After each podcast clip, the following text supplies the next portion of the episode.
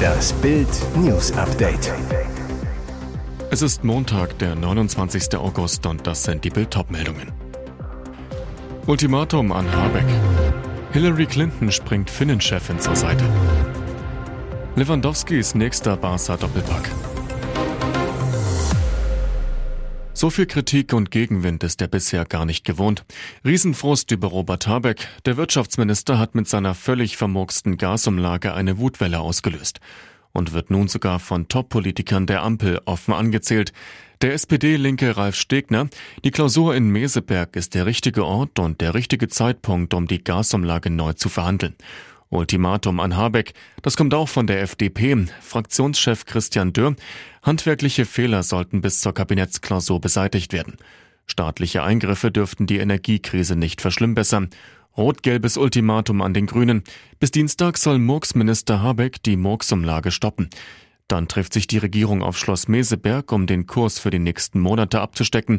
Legt Habeck kein konkretes Konzept vor, droht sogar ein Machtwort von Kanzler Scholz. Hauptkritik an Habeck, seine Murksumlage macht Gas noch teurer und fließt auch an Firmen, die riesige Gewinne einfahren. Deutschlandfunk 10.000 Euro Pension für Ex-Chefs. Nicht nur die ARD zahlt fürstliche Gehälter, auch beim Deutschlandfunk kassieren Chefs und Ex-Chefs üppig ab. Eine interne Aufstellung, die Bild vorliegt, zeigt, der DLF hat im vergangenen Jahr insgesamt 738.000 Euro für sechs ehemalige Intendanten und deren Hinterbliebene gezahlt. Im Schnitt sind das 10.250 Euro pro Monat. An den üppigen Pensionen dürfte sich auch so schnell nichts ändern. Der ehemalige DLF-Programmdirektor Andreas Peter Weber schied 2021 aus dem DLF aus, erhielt in dem Jahr insgesamt 575.000 Euro. DLF-Intendant Stefan Raue bekam 264.000 Euro, Verwaltungsdirektor Rainer Kampmann 220.000 Euro. Die Weber-Nachfolgerin Jona Teichmann kam immerhin noch auf 165.000 Euro. Alleine um die Pensionen vom Intendanten Raue künftig zu stemmen, hatte DLF Rücklagen in Höhe von 2,04 Millionen Euro gebildet. Dafür müssten etwa 9.259 Haushalte ein Jahr Rundfunkgebühren bezahlen. Sexistische Kommentare für Medaillenfoto. Bei diesen Kommentaren kann man nur mit dem Kopf schütteln. Bei der Schwimmeuropameisterschaft in Rom räumte Linda Cerutti so richtig ab. Die Italienerin schnappte sich acht Medaillen. Insgesamt gewann sie sechsmal Silber und zweimal Bronze im Synchronwettbewerb. Auf Instagram posierte sie mit ihrer Edelmetallausbeute und erntete dafür sexistische Kommentare. Ein Instagram-Nutzer schrieb zum Beispiel unter das Bild, schöne Medaillen, aber der Raum zwischen den Medaillen 4 und 5 ist auch nicht schlecht. Zerotti dazu, nach mehr als 20 Jahren Training und Aufopferung finde ich es einfach nur schrecklich und es tut mir wirklich im Herzen weh, diese Horde von Leuten zu lesen, die Witze machen, die meinen Körper sexualisieren. Sie erklärt, das Mindeste, was ich tun kann und das Einzige, was ich tun kann, ist die Unangemessenheit dieser Äußerungen anzuprangern, die eine Gesellschaft widerspiegeln, die immer noch zu machohaft ist und sich so sehr von der unterscheidet, in der ich morgen meine Kinder zur Welt bringen und großziehen möchte. Schade, dass einige Fans die Spitzenathleten nur auf ihr Äußeres reduzieren. Hillary Clinton springt Finnenchefin zur Seite. Finnlands Regierungschefin Sanna Marin löste mit mehreren wilden Tanzvideos heftige Debatten aus. Darf sich ein Staat so überhaupt so zeigen? Jetzt springt ja eine prominente Stimme aus der Weltpolitik zur Seite, die frühere US-Außenministerin und Ex-First Lady Hillary Clinton. Sie veröffentlichte am Sonntag auf Twitter ein Foto, das sie beim ausgelassenen Tanzen zeigt. Das bin ich in Cartagena, wo ich als Außenministerin für ein Treffen war, kommentierte Clinton das im April 2012 in Kolumbien aufgenommene Bild. An die finnische Regierungschefin gerichtet fügte sie hinzu, Tanz weiter, Sanna Marin. Die antwortete mit einem Herz-Emoji, schrieb dazu, Danke Hillary Clinton. Marin war in die Kritik geraten, nachdem ein Video in die Öffentlichkeit geraten war, das sie tanzend und feiernd mit Freunden zeigt. Marin hatte daraufhin ihr Recht auf Privatleben verteidigt und betont, sie habe bislang nicht einen einzigen Arbeitstag versäumt. Lewandowskis nächster Barca Doppelpack. So langsam kommt die Tormaschine ins Rollen.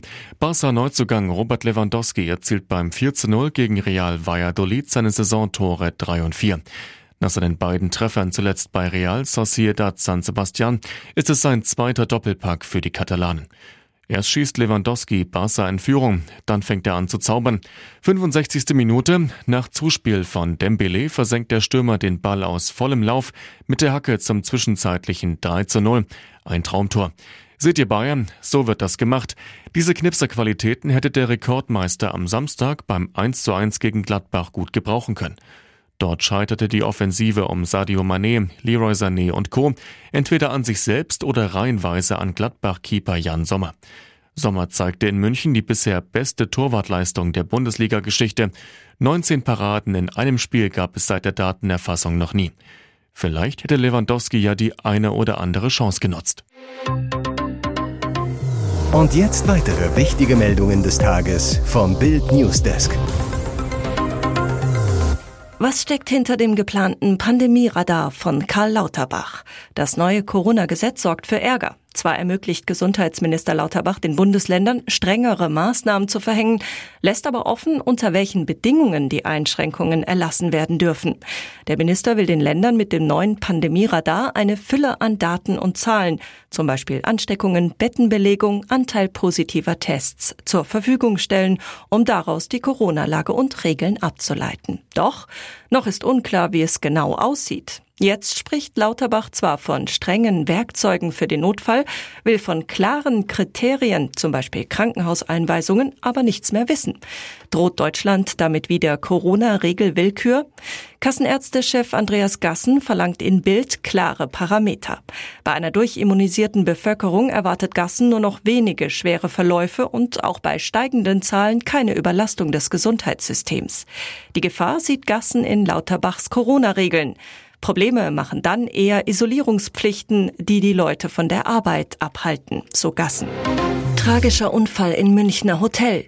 Die kleine Lavinia aus Neapel wurde im Urlaub vor den Augen ihres Vaters von einer Statue erschlagen und starb später im Krankenhaus.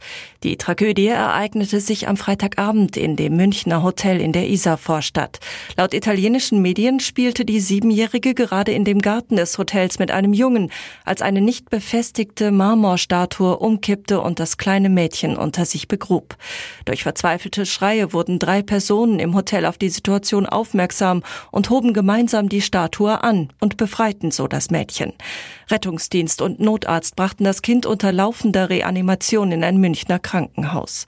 Dort starb Lavinia allerdings knapp zwei Stunden nach dem Unfall an ihren schweren Verletzungen. Nur wenige Stunden nach dem Unfall postete Lavinias Mutter Valentina P. die Nachricht über den tragischen Unfall ihrer Tochter in den sozialen Medien. Sie schrieb, Du bist und bleibst unser Engel. Ruhe in Frieden, Liebe unseres Lebens. Tiroler Todesrätsel um Jungen im Fluss. Ein deutscher Vater war in Tirol mit seinem kleinen sechsjährigen Jungen im Morgengrauen unterwegs. Es war gegen vier Uhr morgens. Was dann geschah, liest sich im Tiroler Polizeibericht so. Im Bereich des Hauptschulstegs bei der Kitzbüheler Ache dürfte sich dann von hinten ein bislang unbekannter Täter angenähert und dem Mann einen gezielten und wuchtigen Schlag mit einer Flasche auf den Hinterkopf versetzt haben, worauf das Opfer zu Boden sackte und bewusstlos liegen blieb. Blackout. Handy weg, Geld weg, Kind weg. Ein Passant fand den Mann gegen 5.20 Uhr morgens. Er kam wieder zu sich. Der Buggy war weg. Der 37-Jährige hatte laut Polizei keine Erinnerung mehr, fragte aber nach seinem geistig beeinträchtigten Sohn. Dutzende Helfer rückten aus. Leider wurden sie schnell fündig. Eine Stunde später wurde der Leichnam des kleinen Jungen aus dem Fluss gezogen. Sie fuhr zu schnell, betrunken, ohne Führerschein und mit ihren beiden Kindern auf der Rückbank. Obwohl eine 33-jährige Mutter aus Osterhofen in Niederbayern in der Vergangenheit bereits ihren Führerschein wegen Alkohol am Steuer abgegeben hatte, setzte sie sich am Samstag in ihr Auto.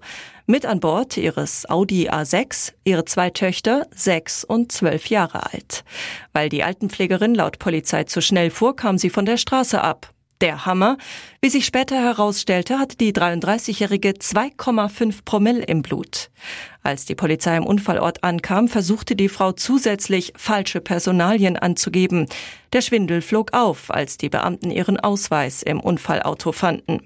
Verletzt wurde zum Glück niemand, auch die Kinder blieben unversehrt. Die Polizei informierte das Jugendamt. An dem Audi A6 entstand ein Totalschaden in Höhe von etwa 50.000 Euro. Er macht es fast wie der beste Formel-1-Pilot der Welt. Nur 17 Runden brauchte Max Verstappen für seine Wahnsinnsaufholjagd aller Michael Schumacher 1995 in Spa.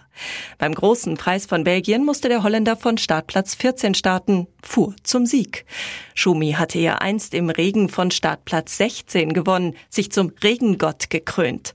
Verstappen schafft nun fast das Gleiche. Nach zwölf Runden ist er erstmals vorn, war aber noch nicht zum Reifenwechsel. Mit Runde 18 ist er dann Boxenstopp bereinigt vorne.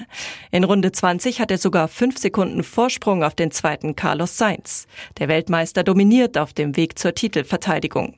Leclerc kommt nur als Fünfter ins Ziel, wird durch eine Zeitstrafe am Ende sogar nur Sechster.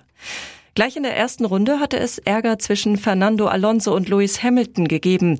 Der Brite rumpelt über Alonsos Reifen, hebt ab. Der Spanier schimpft am Funk. Was für ein Idiot, der von außen zumacht. Wir hatten einen Mega-Start, aber der Typ weiß nur, wie man von Platz 1 startet und fährt. Für Mick Schumacher war es ein enttäuschender Nachmittag im Wohnzimmer seines Papas, so der Spitzname für die Strecke. Nach einem Restart in Runde 5 verlor er mehrere Plätze, war zwischenzeitlich letzter. Er beendete das Rennen als 17. Sebastian Vettel wird Achter. Weitere spannende Nachrichten, Interviews, Live-Schalten und Hintergründe hört ihr mit Bild TV Audio. Unser Fernsehsignal gibt es als Stream zum Hören über TuneIn und die TuneIn-App auf mehr als 200 Plattformen, Smart Speakern und vernetzten Geräten.